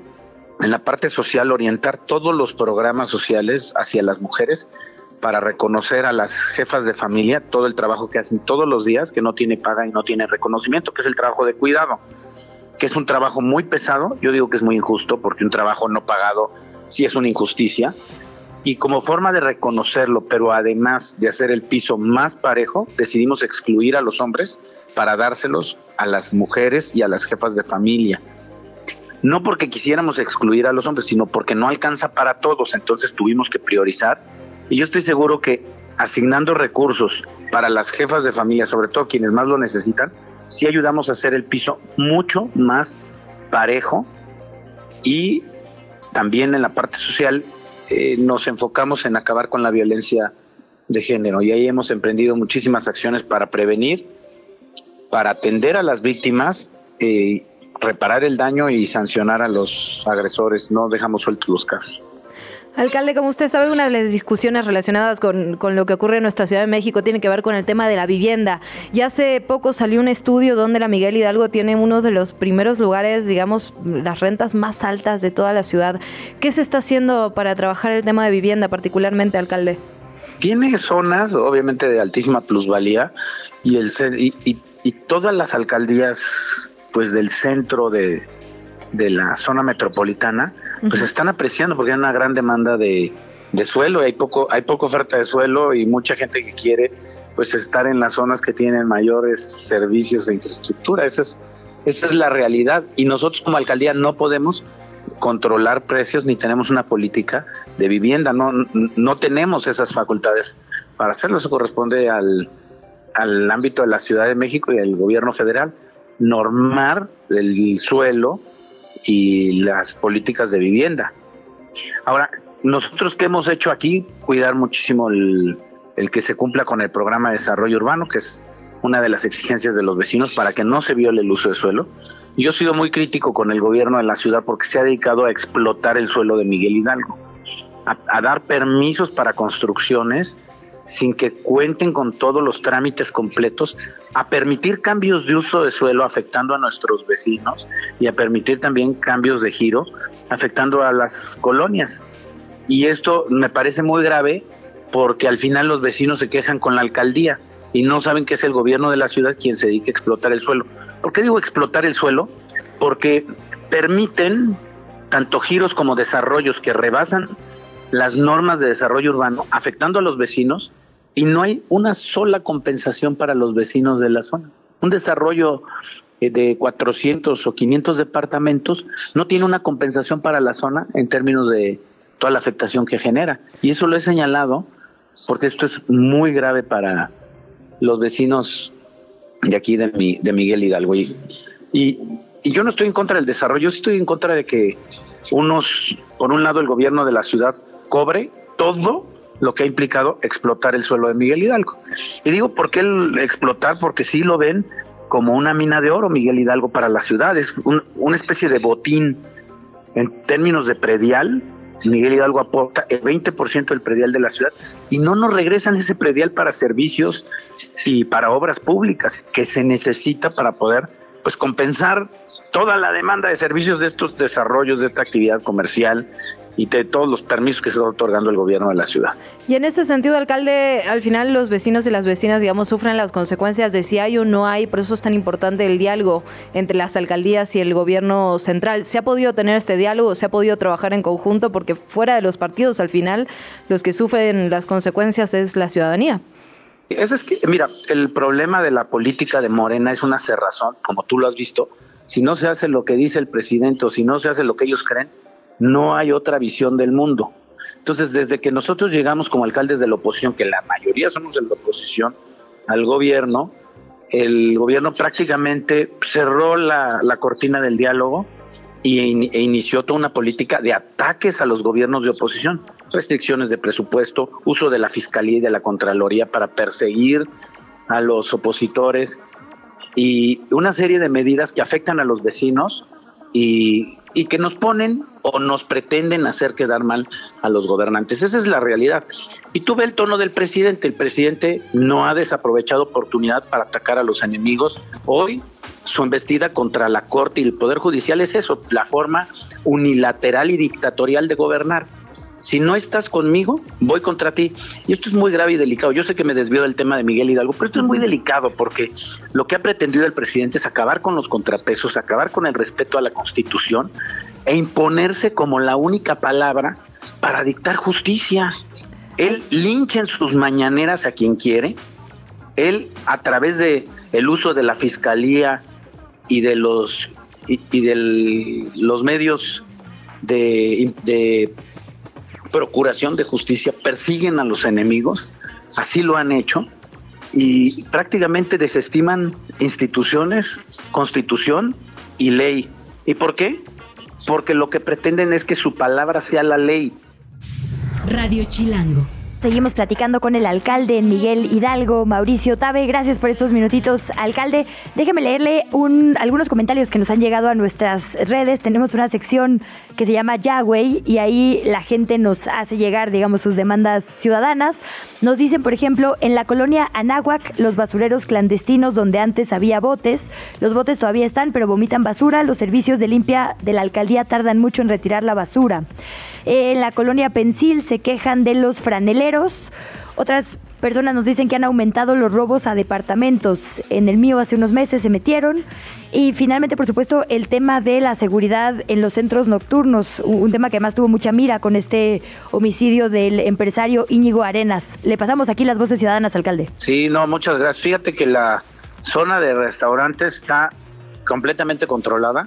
No ha habido asaltos, no ha habido delitos.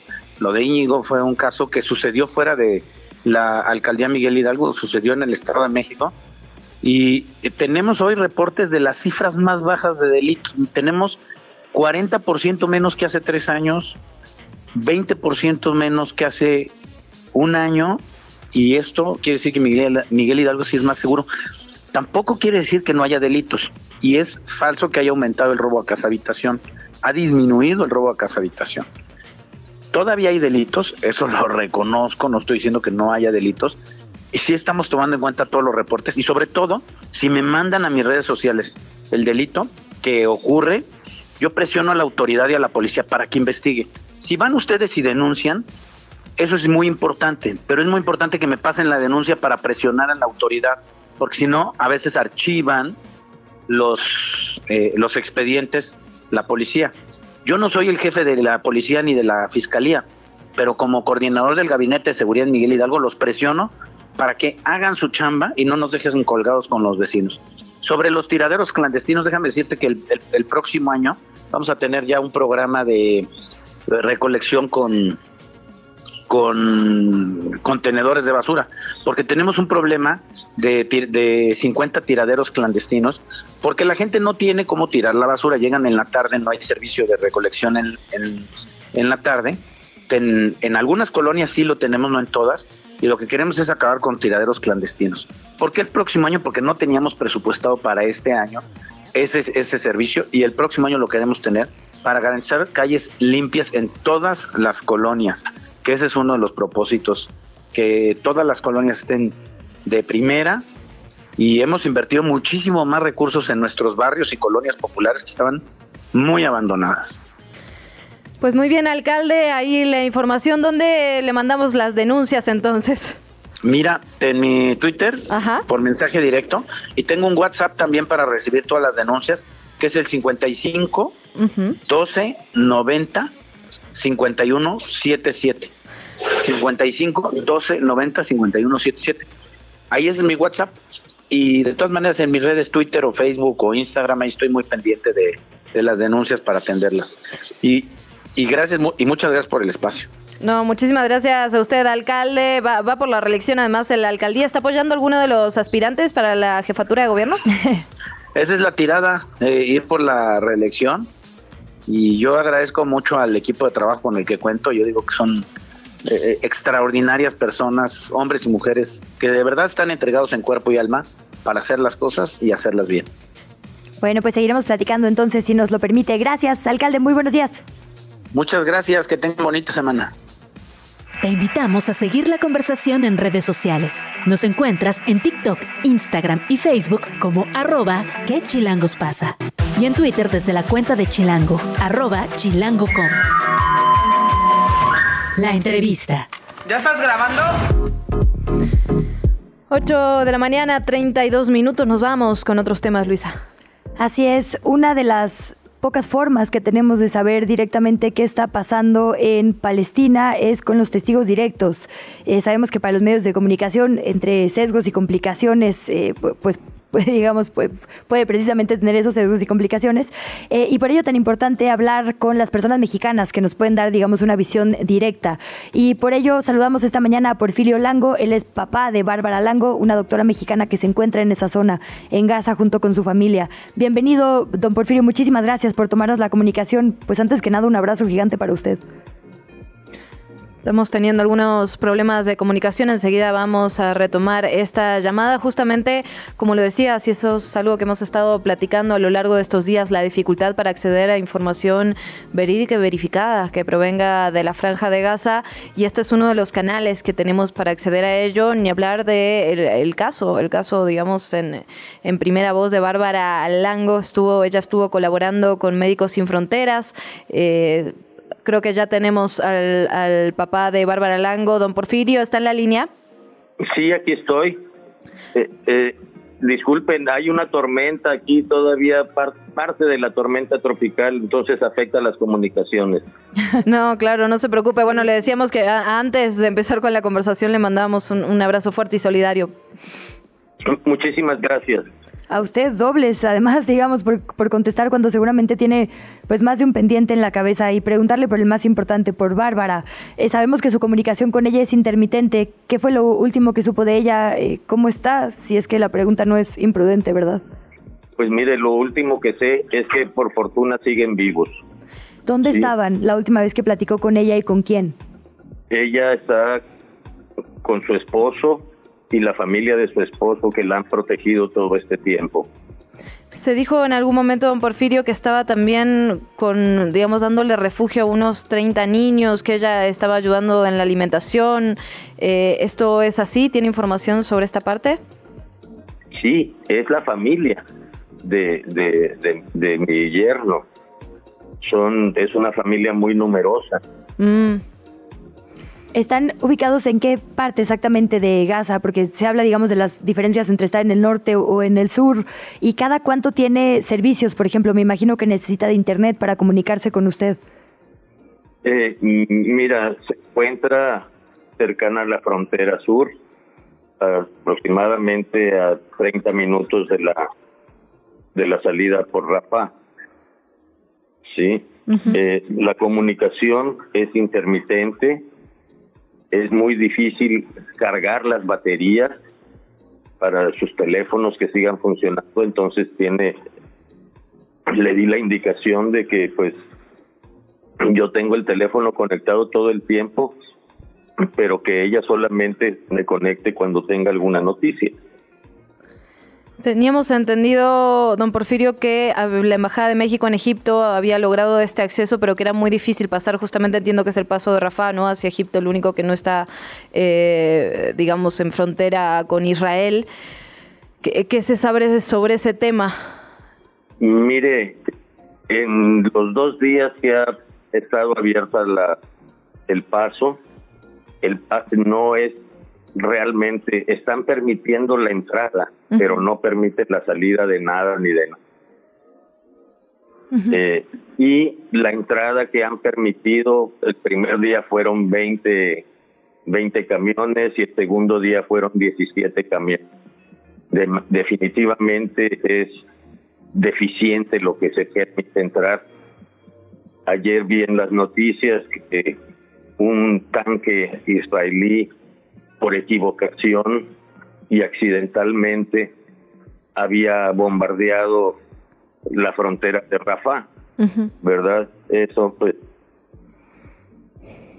no no ayuda a, la salida de las personas.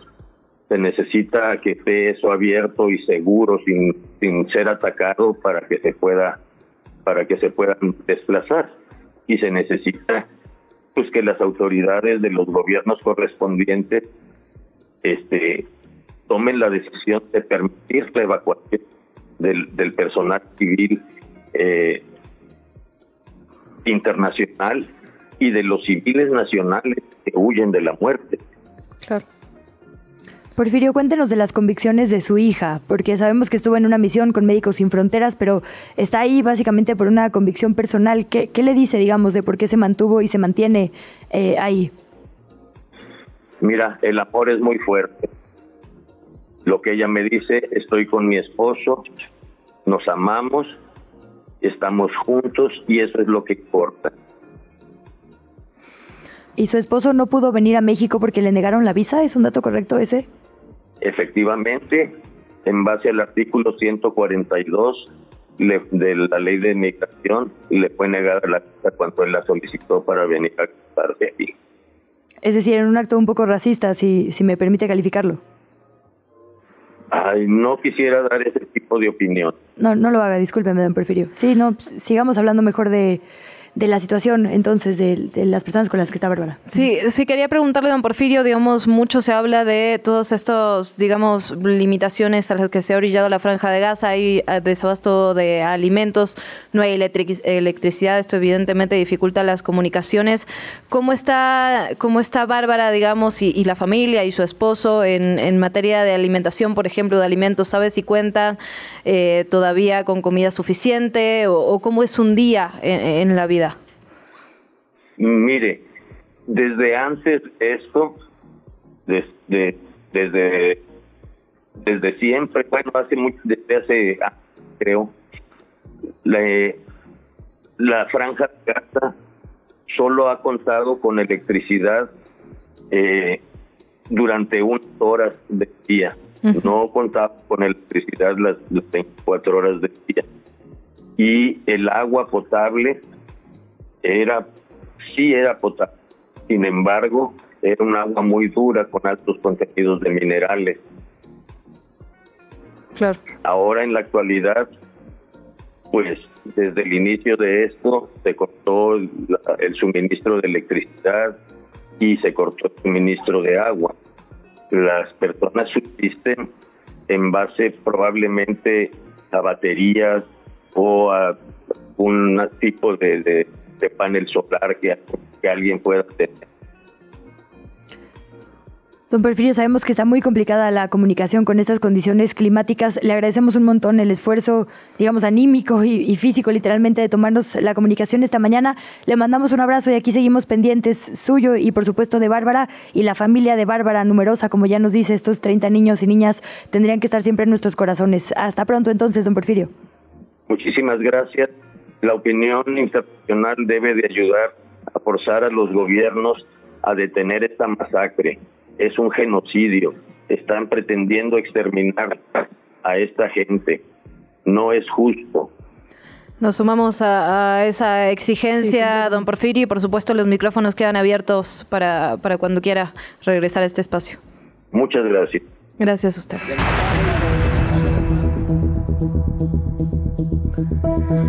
Sobre la conferencia matutina, el presidente López Obrador aseguró que llevará a Estados Unidos las inquietudes que se abordaron en el encuentro migratorio de este fin de semana por una vecindad fraterna y con bienestar. Todo esto hablando de las responsabilidades que debe asumir el país vecino. Sí, lo haré, como también lo hará cada país en su oportunidad. Esto informó en ese sentido el mandatario que en esta reunión se promovió la relación bilateral entre Estados Unidos y Cuba. Señaló también la importancia de reabrir abrir el diálogo entre ambas naciones por cuestiones humanitarias. Ya, güey. El sindicato de trabajadores del metro denunció ah, que lo que califican como un notable deterioro en la línea verde, la número 3 que va de Indios Verdes a Universidad. Exponen a las autoridades lo urgente de intervenir por ahí para evitar un percance que pueda poner en riesgo su funcionamiento. Tchau, tchau. Son las 8 de la mañana, 41 minutos. En otra información, la ministra Norma Lucía Piña Hernández, la presidenta de la Suprema Corte de Justicia de la Nación, aceptó dialogar con senadores de la República para fijar su posición respecto a la desaparición de estos 13 de los 14 fideicomisos del Poder Judicial. La ministra presidenta Piña además solicitó a los senadores y senadoras definir el marco normativo en el que se fundamenta esta convocatoria, un tema al que vamos a estar dándole seguimiento. La entrevista. ¿Ya estás grabando? Octubre es, pues, efeméride, alberga muchas efemérides. Una de ellas es que es el mes de los cuidados. Y hay una iniciativa de la UNAM que se llama Cuidar Construye Igualdad. Es una jornada de actividades en varias de las dependencias de la que vamos a platicar con Rubén Hernández, el director de Políticas de Igualdad y No Discriminación. Eh, bienvenida y muchísimas gracias, Rubén. ¿Qué tal? Buenos días. Hola, ¿qué tal? Buenos días, es un gusto estar con ustedes. Muchísimas gracias por tomarnos la llamada. Pues preguntarle un poco de, de qué va esta, esta iniciativa de la coordinación, director. Claro que sí, con mucho gusto les comparto que este año la Asamblea General de la Organización de las Naciones Unidas decidió definir al 29 de octubre como el Día Internacional de los Cuidados y el Apoyo a nivel mundial. Y en resonancia con esta iniciativa internacional, que además aprovecho para comentar que México fue uno de los estados parte que hizo esta propuesta, en la UNAM decidimos conmemorar el mes de octubre como el mes de los cuidados a partir de este año. Y la, propuesta que estamos construyendo es involucrar a todos los sectores universitarios y también a la sociedad en su conjunto en una reflexión importante sobre la relevancia que tienen los cuidados como un componente fundamental para sostener el bienestar, la salud, la vida, la integración comunitaria y también a, nuestro mundo y pues la importancia también de que todas las personas de todos los sectores de la vida social, pues nos involucremos en este paradigma de sostenimiento de la vida, del mundo, del bienestar. Totalmente. Y hay, digamos, obviamente una parte, digamos, em, discursiva en cuanto a visibilizar que esto recae mayoritariamente en ciertas personas y en otras no, pero hay una parte, digamos, de infraestructura que acompaña la posibilidad de que eh, este reparto equitativo de cuidados se haga realidad o no. Me refiero a eh, si, por ejemplo, solo hay cambiadores de pañales en los baños de mujeres, la probabilidad de que una mujer sea quien cambia a los hijos, hijas, hijes es mucho mayor a que lo haga un hombre. Y como esto, un montón. Y eso es también parte de esta campaña. Por supuesto. La problematización que queremos construir en esta ocasión es que si bien todas las personas necesitamos o hemos necesitado o necesitaremos algún tipo de cuidado particular en nuestra vida y eso hace pues que sea una condición existencial universal. Por otra parte, no necesariamente todas las personas participamos de manera proporcional, democrática y, corresponsable en los cuidados, ni necesariamente en todas las estructuras de la vida social, en, el espacio público, por ejemplo, hay condiciones que, suficientes que posibiliten pues esta democratización de los cuidados en los en las que todas las personas pues nos podemos involucrar, ¿no? Entonces, lo que queremos es en, en esta ocasión pues poner un punto importante de, de reflexión en, en, pues la necesidad de que desfeminicemos los cuidados, es decir, que no sea una actividad asociada inherentemente a las mujeres, sino que pensamos que las mujeres, las disidencias, los hombres, las mujeres, las disidencias sexogenéricas podemos participar en este en este paradigma y por supuesto esto nos lleva también a pensar que en lugares como la universidad, pero también en cualquier otro espacio público, es necesario que haya infraestructuras que posibiliten estos cuidados y que no recaigan exclusivamente sobre las mujeres, sino que permitan pues que eh, cualquier persona pueda cuidar. Y por otra parte, eso creo que es también un acento fundamental, que las infraestructuras de los cuidados también posibiliten el autocuidado, porque se necesita también eh, que haya algunas eh, condiciones de infraestructura, por ejemplo, para la menstruación digna, por ejemplo, para que no haya discriminación hacia las disidencias sexogenéricas cuando entran a un sanitario. Y pues estamos pensando también en ese paradigma pues muy amplio de los cuidados. Y en ese sentido, ¿qué tipo de políticas públicas, eh, Rubén, podemos pensar, no? O sea, hemos platicado, por ejemplo, en este espacio mucho sobre el sistema de cuidados que, que sigue atorado, ¿no? Y que todavía no se puede terminar de aprobar e implementar. ¿Qué otros, ¿En qué otras políticas podemos pensar? Sí, en nuestro caso estamos pensando en tres dimensiones de política. Por una parte, la que tiene que ver con cambiar los paradigmas de cómo organizamos la vida social y qué lugar ocupan los cuidados eh, dentro de nuestra vida, ¿no? desafortunadamente los cuidados no están puestos al centro. Por lo general, los cuidados se entienden como aquella pausa a veces que hay que tomar en la vida laboral para seguir trabajando, ¿no? Y en, nuestro caso nos parece que tendríamos que reconfeccionar el lugar que tienen justo los cuidados en la vida social. Y para eso se tendrían pues que hacer modificaciones normativas, se tendrían que hacer modificaciones en, ciertos procedimientos, ¿no? Y en ciertas actividades y lógicas que forman parte de la cultura organizacional de muchas eh, instituciones, ¿no? Eso es lo primero.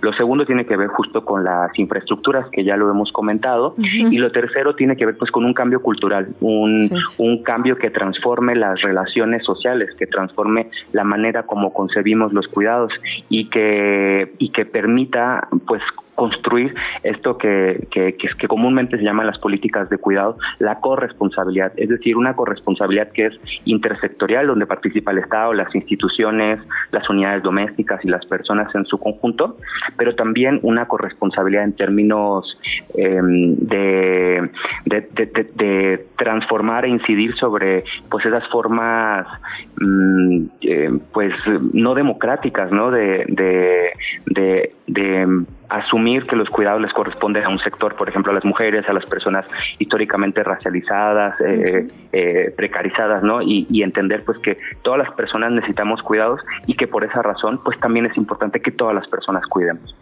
Sí, totalmente. Y, como bien dices, hay unas partes que faltan por legislar. Por ejemplo, em, el tema de las salas de lactancia ya está legislado, pero la verdad es que rarísima a veces una realidad, ¿no? Yo no conozco casi ninguna oficina, por ejemplo, y raros espacios públicos donde efectivamente esto ya es una realidad. Eh, pero hay otros que como que chocan con el paradigma que nos, se nos ha impuesto, ¿no? Como hablar de recreación, por ejemplo, de descanso, es como, ah, eso es para gente floja, cuando en realidad tendría que ser parte de nuestra discusión diaria de dignidad humana, ¿no?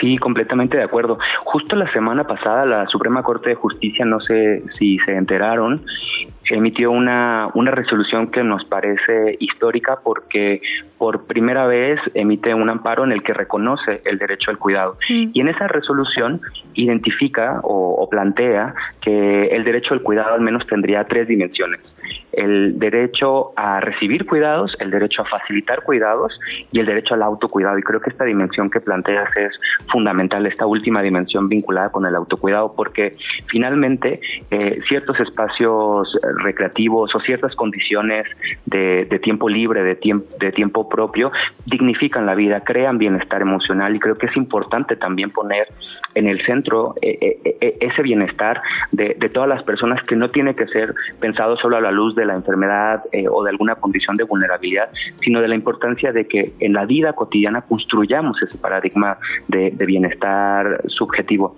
Y, quizás nada más, pues, eh, para, para también compartirlo con, con el auditorio, pues sí, en efecto, eh, la, la pues la, construcción histórica de muchos espacios no previó la necesidad de que pues las infraestructuras fueran infraestructuras que, que cuidaran o que permitieran los cuidados. Entonces, pues sí nos encontramos en un, en un momento de interpelación y de transformación a esos paradigmas y, y por eso está siendo tan relevante que estemos pensando, pensando insistentemente pues en estas, en estas infraestructuras, en, sobre todo en, en, en, en ámbitos de la vida pública, ¿no? En, en instituciones o, en lugares donde, donde compartimos la vida muchas personas. Pues Rubén, agradecerte estos minutos, muchísimas gracias. Le estaremos dando seguimiento a el mes de los cuidados allá en la UNAM eh, y por supuesto bienvenidos siempre a este espacio aquí en Que Chilangos pasa. Les agradezco mucho que tengan un lindo día. ¿Qué chilangos pasa en el mundo? Antes de despedirnos tenemos que hablar de la información internacional porque no solo en Argentina estuvieron ocurriendo cosas este fin de semana, también en Venezuela. La oposición venezolana aglutinada en la plataforma unitaria votó este domingo para elegir un candidato único que enfrenta casi con seguridad que enfrentaría, digamos, a las elecciones al presidente Nicolás Maduro en 2024. La liberal María Corina Machado se perfiló como ganadora de estas elecciones primarias. Recordemos, Machado es una ingeniera industrial de 56 años, rotunda opositora del chavismo, por supuesto, pero hay que decirlo, también está inhabilitada para ejercer cargos públicos por 15 años, así que habría que ver si se puede mediar un levantamiento de esta medida o qué ocurriría porque ella está liderando la oposición, pero por otro lado está inhabilitada para eh, ocupar cargos públicos para las elecciones de 2024. Y lo que hoy hemos visto es una avalancha ciudadana dentro y fuera de Venezuela es muy emocionante porque lo que estamos viendo ha ocurrido en los pueblos chiquitos y grandes, en las ciudades pequeñas, medianas y grandes, ha ocurrido en las zonas populares, en las zonas rurales, en, en las zonas de clase media, ha ocurrido dentro de Venezuela y ha ocurrido en todas partes del mundo donde hay venezolanos invitamos a seguir la conversación en redes sociales. Nos encuentras en TikTok, Instagram y Facebook como arroba que chilangos pasa. Y en Twitter desde la cuenta de Chilango, arroba chilango.com. Vamos a revisar la participación de México en los Juegos Panamericanos de Santiago este 2023. La verdad es que incluso antes de que comenzaran los Juegos Panamericanos, México ya había empezado con el pie derecho. Eh, como sabes, Luciana, empiezan, digamos, las competencias que duran más para hacer espacio y eh, se aplicó incluso la ley de la misericordia de lo mucho que iba ganando México en béisbol contra el anfitrión. Entonces ya veíamos venir que nos iba a ir bien. Bueno, ahora vamos en segundo lugar. Estados Unidos tiene 22 medallas de oro y tiene, digamos, eh, la punta del medallero, pero México está en segundo lugar con 10 medallas de oro. Tenemos también 5 de plata y 4 medallas de bronce para sumar un total de 19.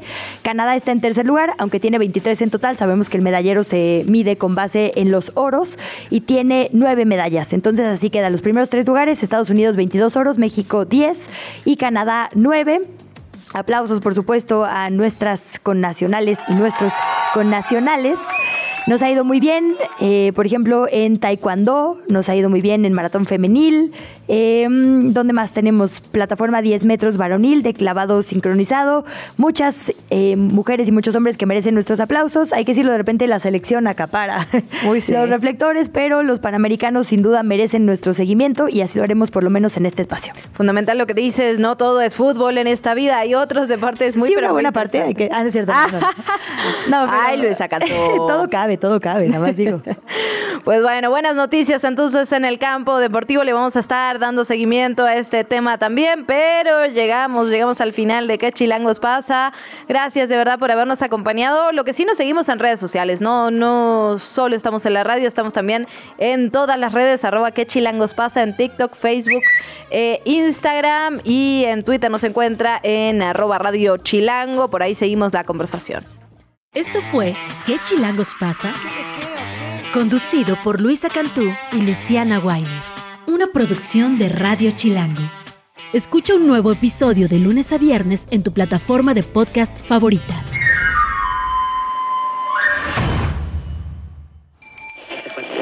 Radio Chilango. La radio que... Viene, viene, ¿eh?